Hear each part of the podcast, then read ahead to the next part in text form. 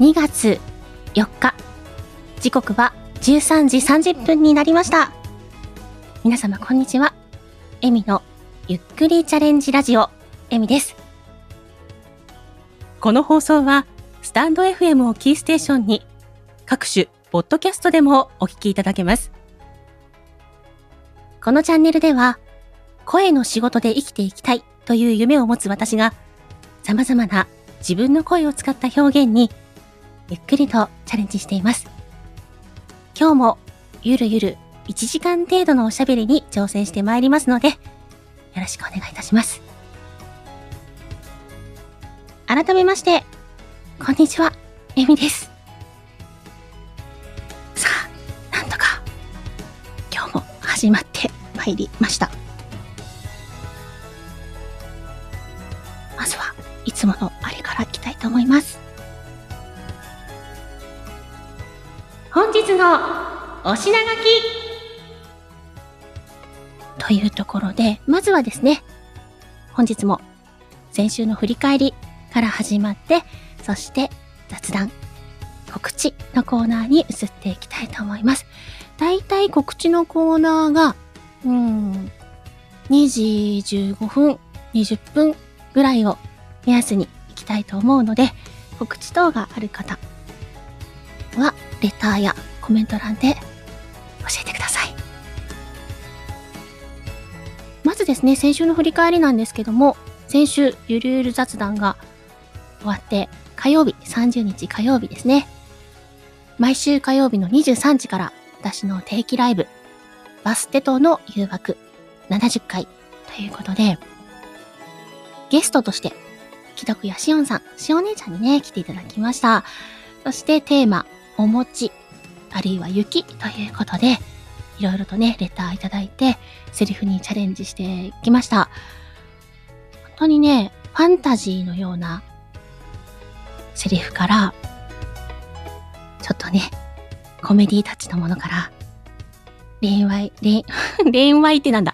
恋愛の淡く、ちょっとドキドキするようなセリフまで、いろんなね、セリフをいただきました。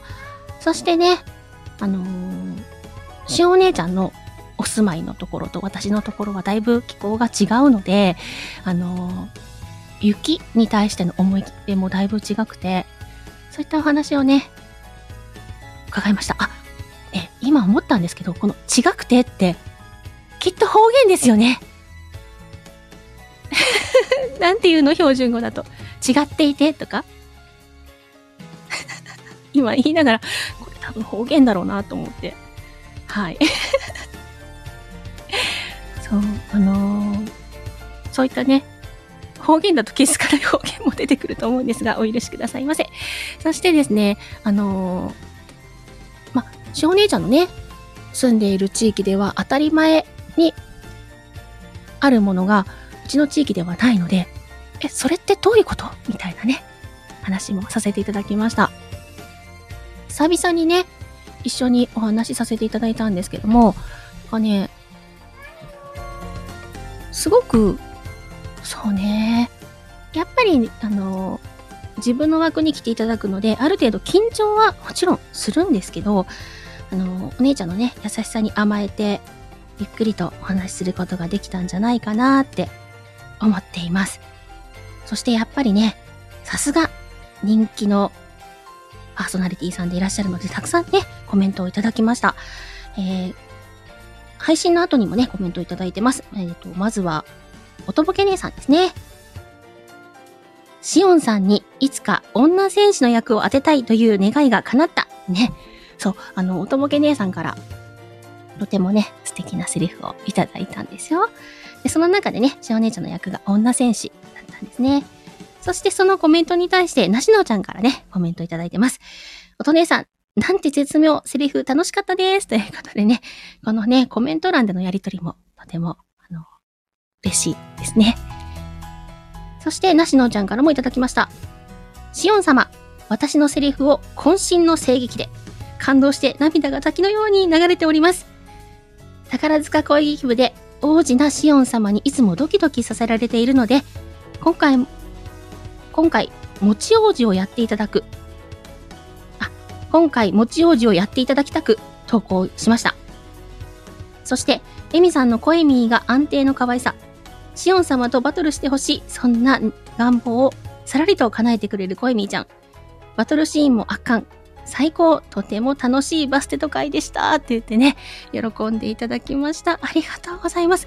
あのー、バステトの誘惑という番組は、声で遊ぶという番組で、こうやってセリフを書いてくださる方、バステト作家の皆さんがいて成り立っている番組なので、あの、その書いてくださった方が楽しかったって言っててくださるのは、本当に幸せなことだなと思います。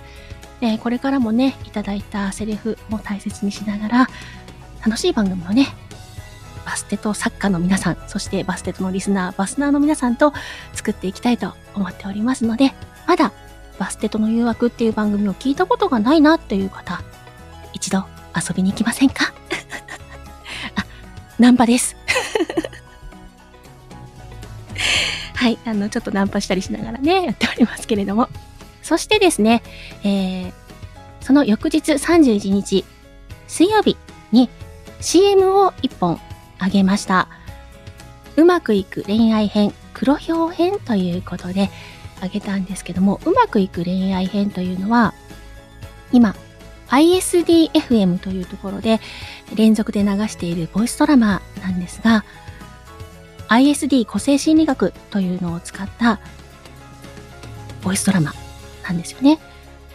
その第3章、黒表編が、もう間もなく公開になります。その CM をアップさせていただきました。黒表編のマスター、あ、後ほどまたね、CM もう一度流したいと思うので、聞いてくださったら、あ、って分かられるんじゃないかなと思うんですが、うーん、そうですね。関西弁のイメージはないんじゃないかなって水野さんとも話してました。そして、さすがの演技。かっこいい役とか、ちょっと悪い役とか、男臭い役とかはね、散々やられていて、どちらかというと、イケメン代表みたいなところがあると思うんですけど、そんな方なんですが、コメディやっぱり上手だなって思いました。うん。とってもかっこよかったですね。なので、こちらもね、ぜひ流していきたいと思うので、聞いてみてください。あ、うっちーさんいらっしゃいませありがとうございます。そしてですね、えー、木曜日、1日木曜日は、成長記録という番組で、私の今まで参加したボイスドラマ、声劇、シチュエーションボイスを視聴しながら思い出を振り返るという番組を行ってまいりました。今回は昨年の STF ドラマ祭出展作品、みかんの恋は甘酸っぱいを出演のね、みかんちゃん、ゴリアスさんと共に視聴しながら思い出話を語ってまいりました。出発は私の声で遊ぶ番組バステコの誘惑にみかんちゃんが送ってくれたシチュエーションボイスバレンタインの甘いね、思い出を書いてくださった、そのセリフから、ボイスドラマを作ってくださったということでね。あ、うっちーさん、背景のサムネかわいい。これはですね、私の大好きな朗読アンさん、アンお姉ちゃんが作ってくれて、今ずっと作ってくれてるんですよ。そして、お正月も終わったから、そろそろ次のサムネやなって言ってね、作ってくださったので、このライブ背景とサムネとセットでいただきました。またね、しっかりと使っていきたいなと思っております。ね、多彩な方ですよね。朗読アンさん、あ、お姉ちゃんもね。いつもね、よくしてくださって、本当ありがたいなと思ったので、思ってます。とても大事に使っていきたいと思っています。ありがとうございます。触れていただいて。そしてですね、あのー、このボイスドラマの思い出を語っていったんですけど、そうね、みかんちゃんのその限られたセリフからゴリアスさんが思い描いたストーリーがまた可愛くて、昨年の STF ドラマ祭の中でも多分ナンバーワンキュンなんじゃないかなと思っています。とってもあったかくて、そしてみかんちゃんが可愛い。森保さんがいい味出してるみたいな感じのね、ちょっと癒しのお薬になるんじゃないかなっていうようなボイスドラマです。で、よくよく伺ってみると、中でね、アルバムをめくるように、母と娘が会話をしてるんですけど、そのアルバムをめくっている現代のシーンと、アルバムの中に入っている思い出のシーンとか、行ったり来たりしてるんですよ。それが、とても絶妙に合わさってて、もちろんボイスドラマなんで映像は全くないんですけど、それなのに、あの、思い、あの、映像が浮かぶような、そんな作品になってます。そうですね。STF ドラマ祭は去年の4月だったので、ま、あの、約10ヶ月ぶりぐらいの振り返りになりました。で、10ヶ月ぶりぐらいにお互い聞いてみて、いいねって言って、やっぱりね、ゴリエスさんもおっしゃってたんですけど、今ならもっとこの編集こうしたなっていうところがあるっておっしゃってたし、あの、みかんちゃんももっとこうしたかもっていうところもあるねっていう話をしてたんですけど、そこも踏まえてもね、とってもね、楽しい物語だし、またね、全然色あせてない感じがします。今まだね、STF ドラマ祭2ということでね、あの、各監督さんが動きをスタートさせてますけど、第1回はこんな感じだったんだなみたいなのね、楽しんでいただけたらなと思っています。ね、うっちーさん、あっという間って、そうですね、あっという間ですね。もうまたその時期がやってまいりましたよ。ぜひね、今回またさらにパワーアップしてると思うので、いろんな監督さんの作品楽しみにお待ちください。でまだまだね、監督さん間に合うので、ちょっと作ってみたいとか、チャレンジしてみたいっていう方ね、あとは、あの、演者として参加してみたいっていう方もね、ぜひ手を挙げてみてくださいね。そしてですね、えー、金曜日。金曜日のお昼頃だったかな ?1 時ぐらいだったかな ?CM をあげました。えー、フィルト。フィルトというのは私と金物ゆきさんのユニットなんですけど、そちらの CM をあげました。新作です。えー、夜中の犯罪者ということで、本日公開予定になってます。夕方ぐらいにはアップできるんじゃないかな？こちらも後ほど CM 流していきたいと思います。あ、またお姉さんいらっしゃいませ。ね。えーと、うっちーさんお伺いしていいのかな？エミさんは何作品くらいご出演されるのですか？えー、去年は6作品でした。去年はですね。で、今年は、えっ、ー、と、監督さんがすでに発表されているもので、えー、朗読アンさんの作品と、あと、金物ゆきさん率いる劇団オフ会の作品ですね。あとは、シカヘルさんの作品には一応参加予定になってます。名前を公表してくださってます。あとは、しばしまたれい。出るか出ないか、使ってくださる方がいるかいないか、も含めて、うん、えっと、この3つには出ます。そしてその3つもどういった役をするかというのは、鹿さんは全部公開してるのかな？で、金物さんもちょこっと公開してるんですけど、あのー、いやいやいや、そんなに、あの、実はありがとうございます。あのー、今回はね、やっぱり、新たな声の方がたくさん活動されてるかなっていうイメージあります。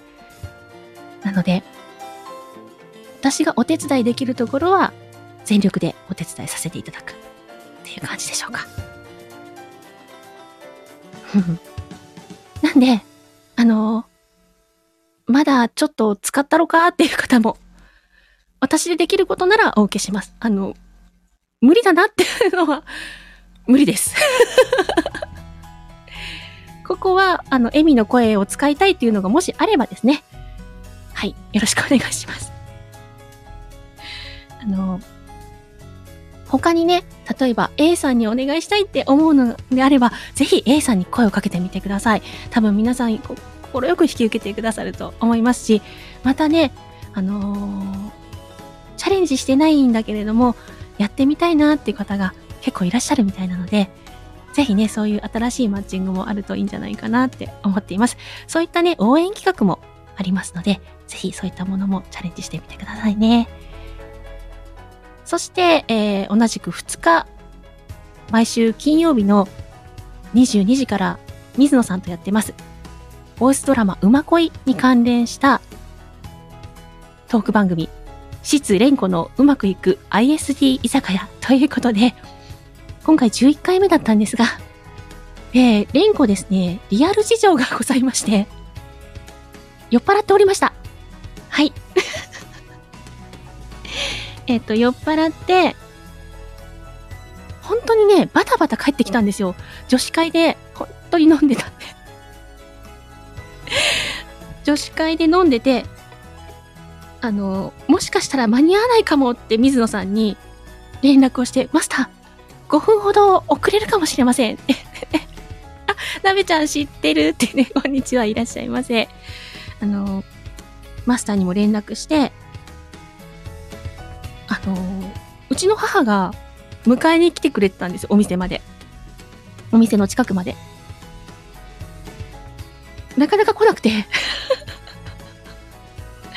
これはやばいって思ってマスターに連絡したんですけど、マス、あの、ちょうどね、うまい具合に帰りつけたんですよ。帰り着いてからが大変。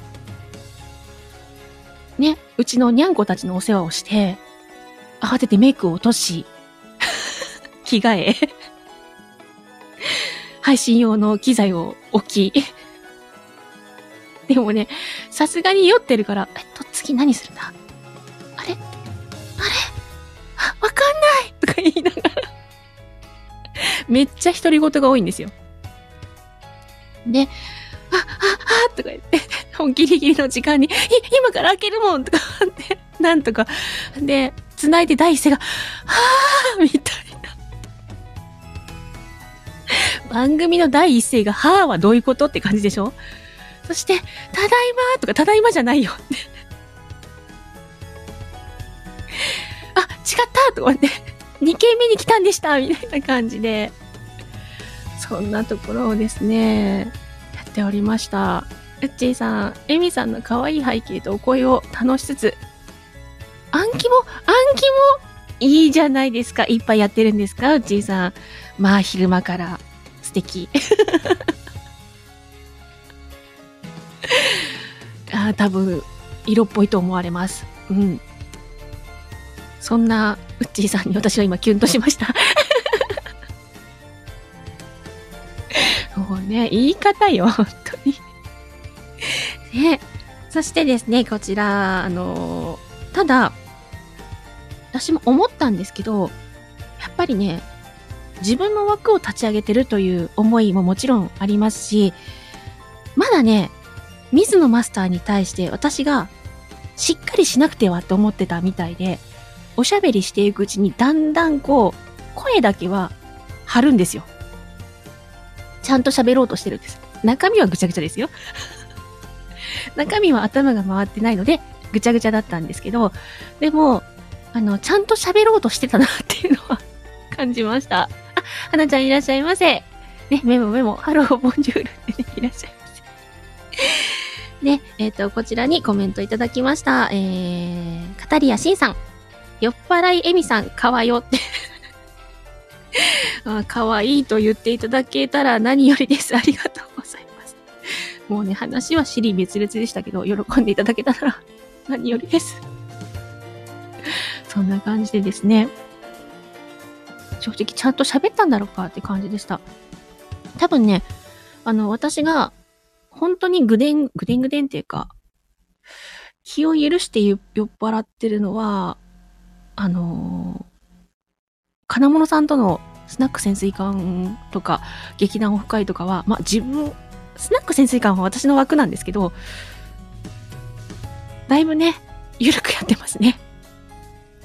で、オフ会はね、私の枠じゃないので、本当にね、ほったらかしです。ほったらかしです。はい、暴れてます。暴れ要因なんでね。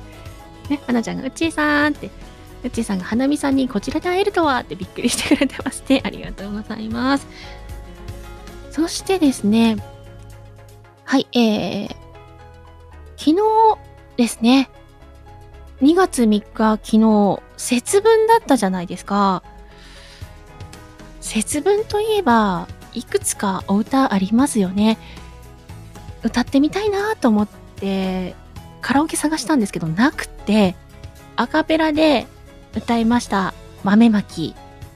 はい。で、こちらですね、あの、実は、歌用のサブチャンネルを作りまして、はい。サブチャンネル初配信ということでね、サブにアップしております。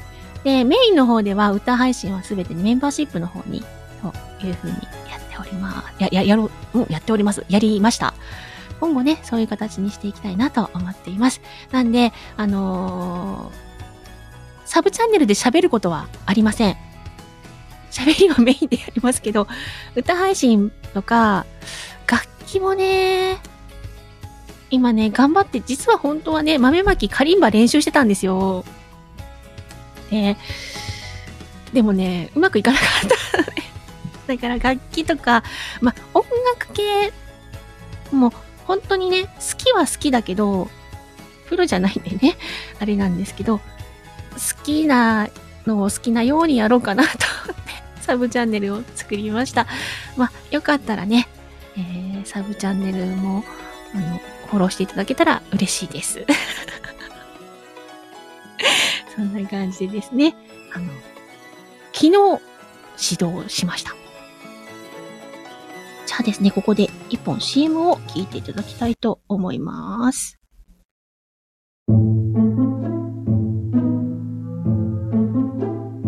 タミニャン、タミニャン？にゃ誰かの呼ぶ声。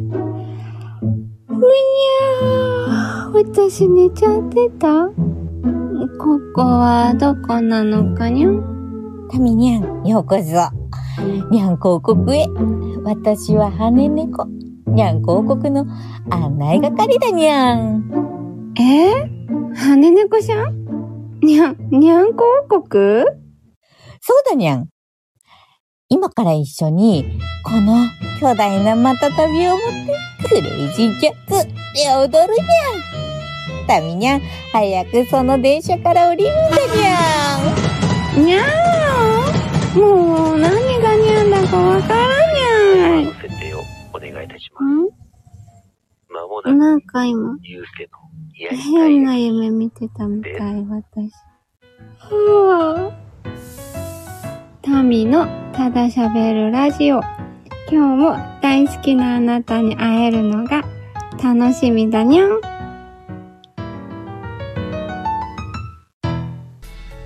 はい、えー、タミちゃんの CM でした。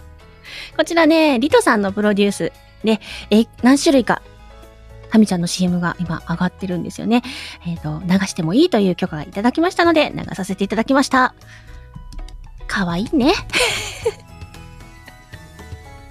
あの、とってもね、ほっこり。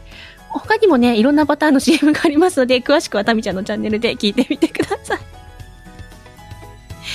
で、ここでですね、雑談入っていきたいと思うんですが、今日タイトルに、あなたの魅力は〇〇の中にこそある。ある？っていう疑問形で書いたんですけど、まあ、ぶっちゃけて言いますと、この〇〇、コンプレックスです。うん。皆さん一つや二つ持ってませんか？自分のこういうところちょっと嫌だなとか、これ、本当は、あんまりみんなに知られたくないなみたいな。でもそれって、他と違うところなんですよ。個性なんですよ。そのコンプレックス。特に日本人に多いのかな。違うことに関して人と違うところに関して嫌悪感を抱きやすいというか目立ってしまうまあ目立ちたいっていう方もいらっしゃると思うけども目立ってしまうことに関してちょっと嫌だな。紛れていたいなって思ったりする部分あると思うんですよ。それは見た目においても例えば目。鼻、口。自分の鼻の形ちょっと嫌なんだとか、そういう方もいるんじゃないかなと思うんですけど、逆に言うとそのパーツがあるからあなたなんですよね。すごく個性的で、どれもすごく素敵なんですよ。で、同じように自分が持ってる個性、そのコンプレックスも、実は個性で、私自身も、あのー、私のこの地声っていうのは、あんまり好きでは実はなかったんですよね。あのー、人前で喋るときは、喋るときは 今、なまったね。喋るときはいつも気をつけて、あのー、気を張って、それでは参ります。とか言って、ちょっと本日はお招きいただきましてありがとうございます。なんてね、頑張って喋ってました。まあ、いわゆる営業ボイスという形で喋ってました。でも、普段の喋りの方がいいよとか、あなたの声素敵だよって言ってくださる方が、まあ、スタイフを始めて出会うことが多かったのもあるんですけど、それ以外にも、自分自身も、いろんな配信者さんとか、私は YouTube とかが好きなので見ちゃうんですけど、いろんな実況者さんとか、いろんな方がいる中で、この人の喋りとか、なんか落ち着くんだよね、メイク動画もそうじゃないですか。いろんな方がいらっしゃる中で、この方のが好きだな、とか。何でもそうだと思うんですけど、自分が好きな相手って、実はパーフェクトではないんですよね。そのパーフェクトではないところが、とっても可愛らしく見えるんですよ。ね、うっちーさん、お肌があの、って書いてくれてますけど、私も実は、私は、ほくろが、トレードマークがあります。で、ちっちゃい時はね、よくいじられたりしてました。それが嫌で。でも、大きくなった時に除除去手術をしようとは思わなかったんですよ。これもね、自分の個性なんだなって思って。うんうんうんうん。そうなのね。あのー、嫌だなって思うところあるかもしれないんですけど、それぞれね。でも、それもひっくるめて、私。あ、大丈夫？ありがとう、ちいさん。ね、産婦人科の持病の関係でお肌がっていうのね。うん。私もやっぱりね、ちっちゃい時から薬をちょっと使ってたっていうのもあって、まあ、喘息とかね、あって、まあ、100%ではない。でも、いろんな人いるじゃないですか。で、でもそれも含めて、じゃあ、あの、それを、うわっていう人がいるかもしれない。でも、そんなの全然関係ないよって、だってあなたでしょって言ってくれる人だっているんですよ。ある方が言ってたけど、例えば、私にとって、すんごく可愛いデザインで、これめちゃめちゃ可愛いって、私は思ってる。でも、100人いて100人が、ね、このデザイン可愛いと思わない？って聞いたときに、え？ー、ダサくない？えー、っていう人だって当然いるんですよ。でも、だからといって、このデザインが悪いかっていうと、違うじゃないですか。あのー、好みが違うだけなんですよ。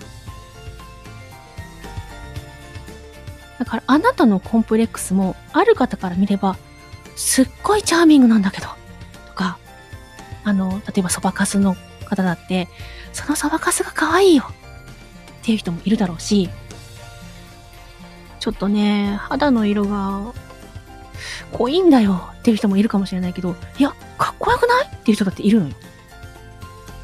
で、人それぞれに違う人と違う部分だからこそ、その人しか持ってない部分で、その個性であり、そこに惹かれてくる人たちがいる。嫌がる人がいるかもしれないけど、そこが好きになる人もいるの。で、これを、嫌がってくる人たちに、嫌でしょ？やっぱ嫌だよね。で、見せていかなくたって、全然、受け入れてくれる人？あなたのそこってすごく素敵じゃんっていう人のそばにいればいいと思う。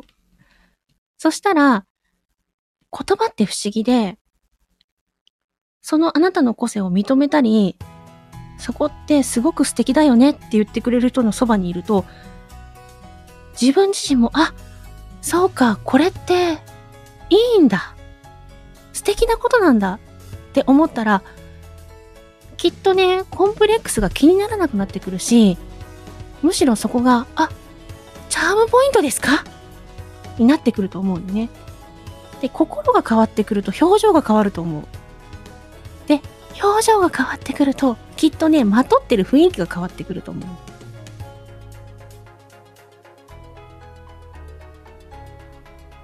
いつも前を向いて、胸張って凛としてないといけないとは思わないけれども、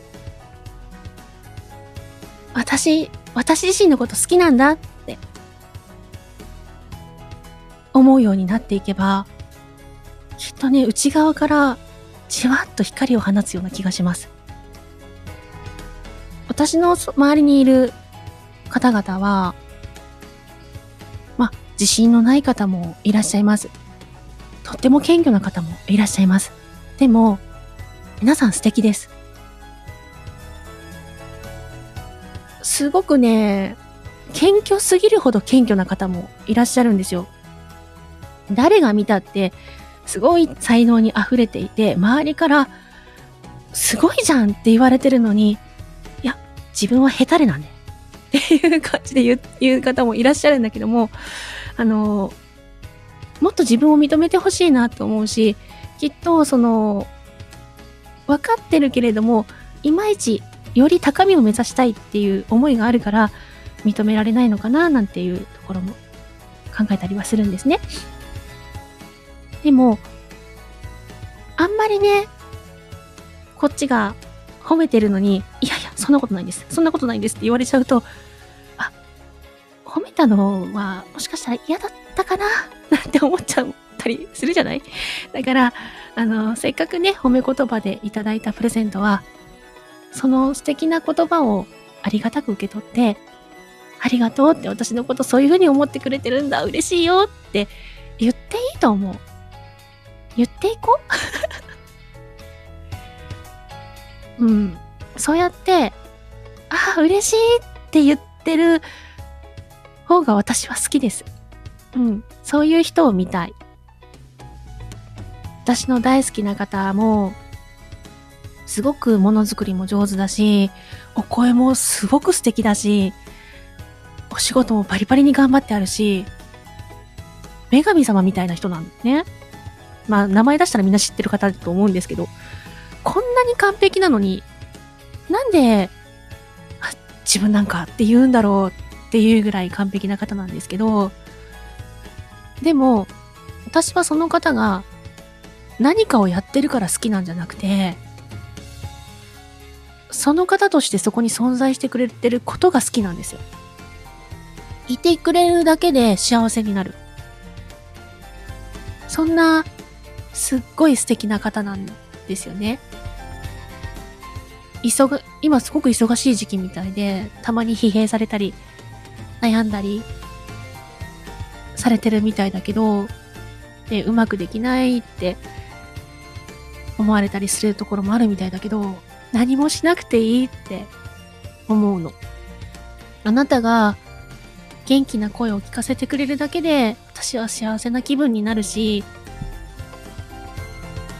すごく努力されてるのはみんな知ってますよって思うから、あの無理にすごいことやろうと思わずに、むしろ私は作品の中のあなたよりも普段の何気ない会話をしているあなたがたまらなく好きですけどって 思うんですよ。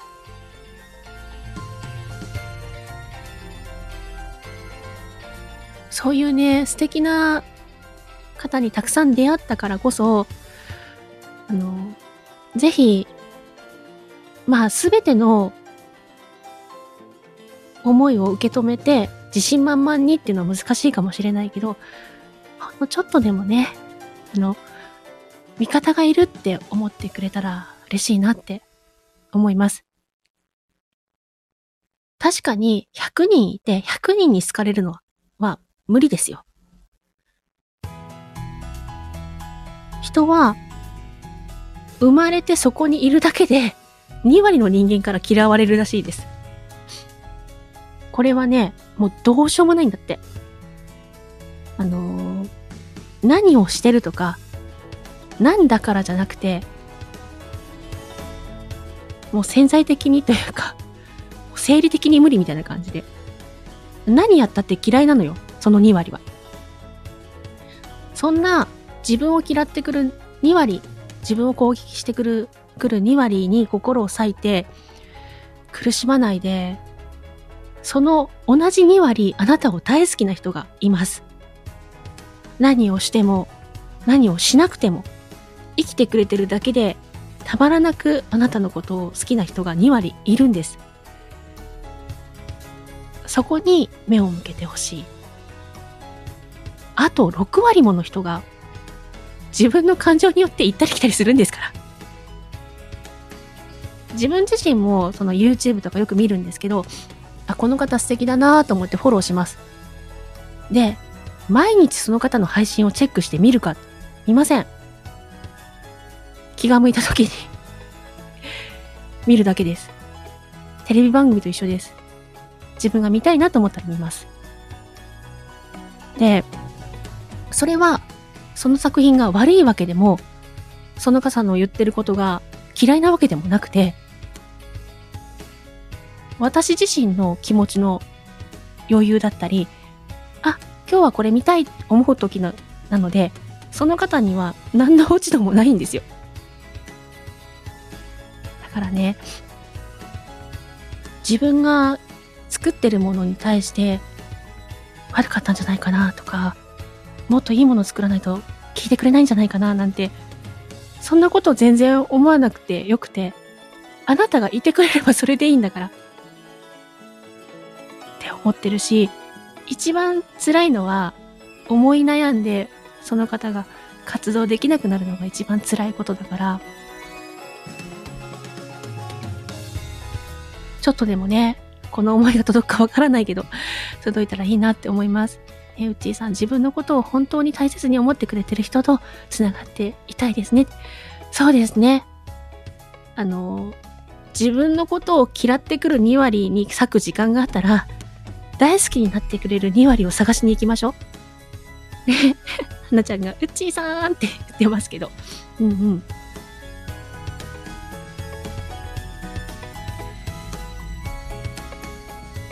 どうしてもね、人間、自分だけでは解決できないこととか、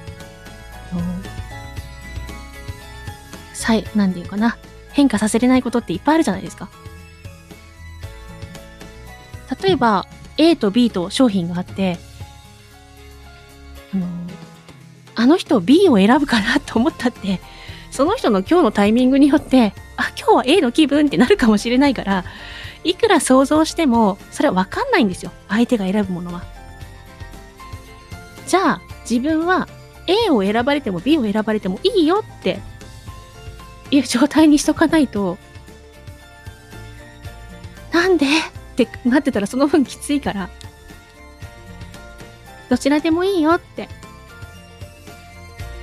そういうスタンスでね、いれば一番自分自身も楽なんじゃないかなって。ビッキーいらっしゃい そんな風に思います。ね、うちさんが地響きさん来たって言ってますけどね。相手の決断とか、相手の動きまではなかなか、その、自分がね、操作することはできません。中にはね、中には、操作することができる手のひらで転がすのが上手い方もいるかもしれませんよ。ね。うまい言葉がけをして、自分のいいように相手を動かす方がいるかもしれません。でもそんな能力使わなくたっていいんですよ。そんなことできなくたっていいんです。って思うよ。だから相手の行動に一喜一憂しない自分でいようと思います。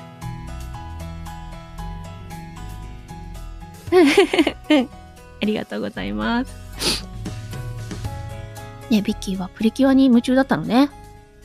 そうか、だから朝も来なかったのか、自分がメンタル上がる下がりして、気分が変わるように相手だって変わるので、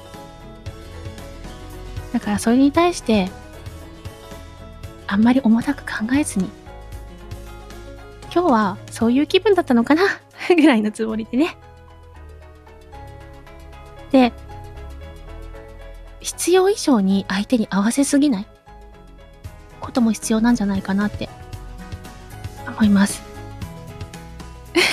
ねビッキー、プリキュアに夢中なの。ごめんね。私もブレないのって、うん、ブレなくていいよ。あの、言っとくから。ああ、来てないって。そうそう。あのー、来ても来なくても、いつでもここの場所はあるなっていう風に提供していきたいですよね。あなたが来たいと思った時に、いつもこの窓口は開いてるって、そういう空間でいたいと思うので、来れる時には来ればいいし、無理しないでって。私も無理はできないから。うん。そんな風に感じます。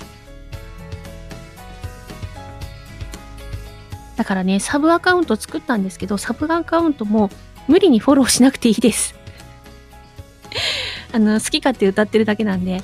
で、ただ、そうね、メンバーシップにいらっしゃる方は何もしなくてもメンバーシップで聴けるので、ただ聞いてみてもいいよって思う方はチェックしていただいたら、一応、あの、今後歌関係は全部そこで上げていこうと思っています。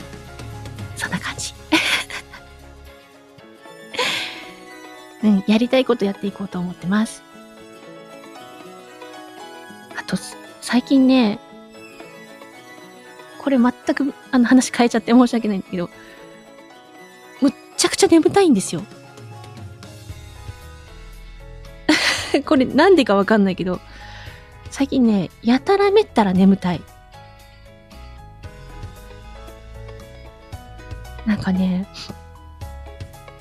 朝起きて、朝のね、ライブ配信をやって、朝ごはん食べて、下手したらね、昼過ぎぐらいまで眠たい。こさっとね、ちょっとお昼寝とかできたらいいんでしょうけど、そういうわけいかないので、もう眠気戦いながら、回らない頭で仕事するんですけど、すごく非効率ですよね。めちゃくちゃ眠たいんですよ。で、じゃあ夜スパッと寝れるかっていうと、夜は寝れないですよね 夜ね、でもね、寝てるは寝てると思う。うん。ね、今眠いね。あ、そう。ふっちーさん、今眠いのお酒なのね。そっかそっか。あ、そっか、花粉症のシーズンで眠たくなるっていうのもあるのね。そうか、季節か。季節柄ね、眠たくもなるのかもしれないですね。えー、一人で勝手に、これは、これは私はばあちゃんになってきたかですかね。えっ、ー、と、腰もそういえば最近痛いですし、ああ、もうそろそろ寿命でしょうかね、とか言って 勝手に思ってたんですけど、違うのね。よかったよかった。そんなね、そんなアホみたいなことを言いながらちょっと CM を流していこうかと思います。お前の気持ちはよくわかった。新選組三番隊組長、斎藤はじめ俺はお前を、北の戦地には連れて行かん。もうお前は、勝手にしろ。達者だな。は斎藤はじめが、新選組との仲間との別れで失ったものとは、体何か。狐のお宿に招かれた斎藤はじめが見つける答えとは大切な絆が断たれたことのあるあなたに聞いてほしい物語。ボイスドラマ、狐のお宿、斎藤はじめ。2月18日公開予定。いらっしゃい。久しぶりのイケメンだった。ねえどこにでもいる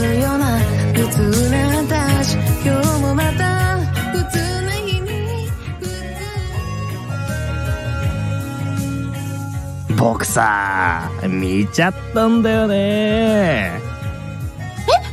なんで？いつ？どこで？何時何やっぱり蓮子ちゃんやねんな、これ。分何？お相手はカジュアルな格好をした20代後半の普通の OL それが世間様から見た失恋子28歳の現実です。で、どないやねん。こいつとは。もう終わったわよ。意中の人の本当の気持ちを知っていますか？このドラマはあなたの思う人が何にこだわりどんな相手が好きなのかのヒントが込められていますうまくいく恋愛編お楽しみにねえどこにでもいるような普通な私。今日もまた普通な日に普通に振られたの。はあ、何しているの？その、空き巣です。ただの、あの、空き巣。ああ、あらあら、大変。あ、いや、ごめんなさい、ごめんなさい。今、帰るんで。すぐ、帰るんで。すみません。失礼しました。ああ、待って。今、お金用意するから、いくら欲しいの？何言ってるんですか？フィルト第3回作品夜中の犯罪者2月4日配信開始です皆様お楽しみくださいは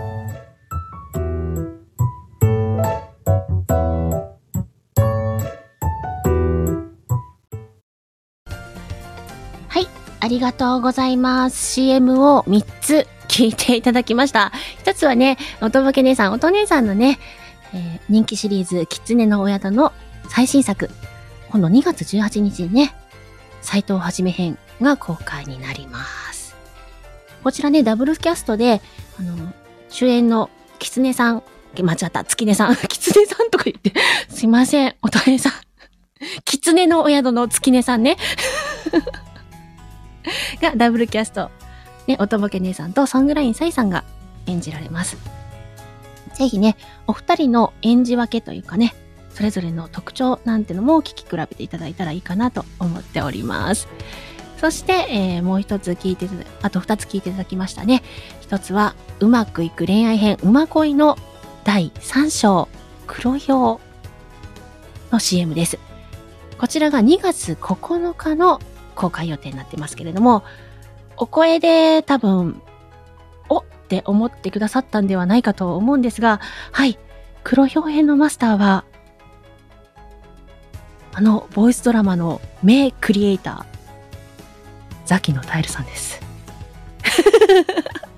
あ、カズさん、エミさん、こんにちは。いらっしゃいませ。ありがとうございます。ザッキーが、なんと、関西弁喋っとるみたいな感じ。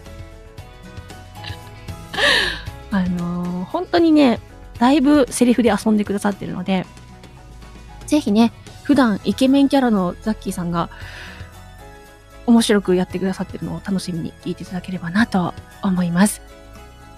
うっちーさん、本日立春でお祓いを予約しており、あ、そうなのいってらっしゃい、うっちーさん。素敵な、あの、にご縁というか、はい、いい運気をまとってきてくださいね。そして分けてください ありがとうございます。で、本日ですね、あの、その最後に聞いていただいたフィルトの新作が本日の夕方出ます。はい、コメディです。ぜひね、こちらも聞いていただければと思います。ね前作が化け猫で今回ばあちゃんから、金物さんって感じですけれども、はい、ばあちゃんをやっております。はい、よろしくお願いいたします。ね、うっちーさんが皆様ありがとうございますって。カズさん、エミさんすごい活動量、そうですか？ありがとうございます。今ね、一瞬、すごい、すごい肺活量に見えて、肺活量は多くないよと思っちゃった。ごめん。ね、ビッキーが 5, 5円。あ、5円、5円、こら。ね、はなちゃんが、ん？先行医ウッチーさん、またね。あ、間違えたってどういうことかな。ね、うっちーさんが、ジーベキさん、はなみさん、かつさん、またってね。はい、うっちーさん、ありがとうございました。来てくださって嬉しかったです。またねありがとうございます。さあ、えっ、と、告知のコーナーなんですけれども、私の告知としてはですね、えっ、と、今日の夕方、まあ何時頃になるんでしょうか。はい、フィルト新作、夜中の犯罪者、公開になるんですけど、まだ予約投稿もしてませんし、これから金物さんから連絡があっての、あの、活動になります。あ、本当、うちさんよかった。居心地よかったです。ということでね、ありがとうございます。ね。ビッキーさんが、うちさん、つ、ということ？あ、ご縁を差し出したので、わかったわかった。理解が、理解に苦しむ。ね、イカズさんが泣き笑いになって。あーはなちゃんはね、机の上にチョコ、ぶちまけたのね。ぜひ拾ってください。ありがとうございます。そしてですね、えっ、と、6日火曜日の23時からは私の定期番組ですね。バステとの誘惑の第71回ということで、えー、歯科師匠が出勤日になってます。で、2月のゲスト発表は、この時のアフタートークでやっていこうと思っています。2月なんですが、テーマ、バレンタインあるいは猫ということで、えー、テーマに基づいたセリフを募集しております。私が読むものは猫の絵文字、鹿さんが読むものは鹿の絵文字。設定、シチュエーション以外で200文字程度までで募集をしております。こちらがですね、13日までだったかな？うん。募集してますので、ぜひよろしくお願いいたします。いただき次第。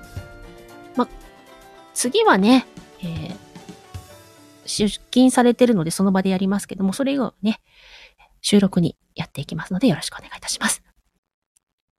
8日、木曜日の8日の木曜日は成長記録26回目ということで、今回はまた昨年のね、STF ドラマ祭出展作品、桜吹雪さんのね、監督作品のリスタートを振り返ってまいります。ゲストは、オーパルさんとクミンさんが来ていただく予定になっております。私多分、お二人ともちゃんと喋るのは初めてなるんじゃないかなと思って、ちょっと緊張しております。うん。いろんなね、お話を伺っていけたらいいなと思ってますし、またね、今回の STF ドラマ祭2の応援にもつながればいいなぁなんて思っております。リスタートもね、だいぶ感情をえぐる役だったので、私にとっては難しい役の一つでした。ね。そして、えー、っと、うーんと、9日ですね、は、9日の17時、5時ですね。うまくいれんうまくいく恋愛編第3章、黒豹編が公開になります。こちらは ISDFM の方でボイストラの公開になりますので、よろしくお願いいたします。先ほど流した CM の分ですね。あ、はなちゃん、朝えみね。朝えみは、あの、私の朝の定期ライブなんですが、毎日やってます。朝7時。平日は朝7時ですね。で、土日、休日は朝8時からやっております。で、こちらね、アーカイブを残さないので はい。やっております。そしてですね、えっ、と、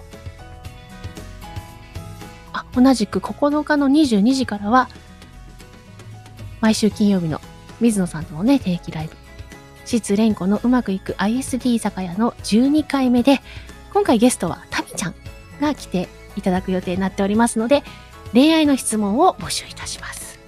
タミちゃんへの質問、ぜひよろしくお願いいたします。